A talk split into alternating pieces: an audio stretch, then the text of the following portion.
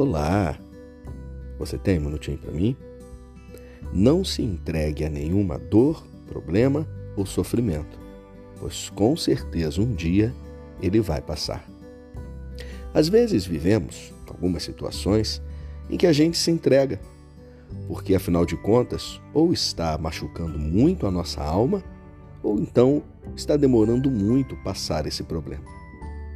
Quando a gente abre a palavra de Deus, ela nos traz algo que enche o nosso espírito de esperança, pois ela nos diz: o choro dura uma noite, mas a alegria virá ao amanhecer. O que o Espírito Santo de Deus está ministrando ao seu coração hoje é que, independente daquilo que você está experimentando de ruim, um dia vai passar.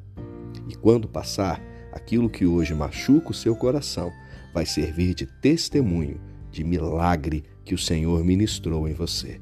Creia nisso e não se entregue a nenhum problema. Obrigado por me ouvir e que Deus abençoe muito o seu dia.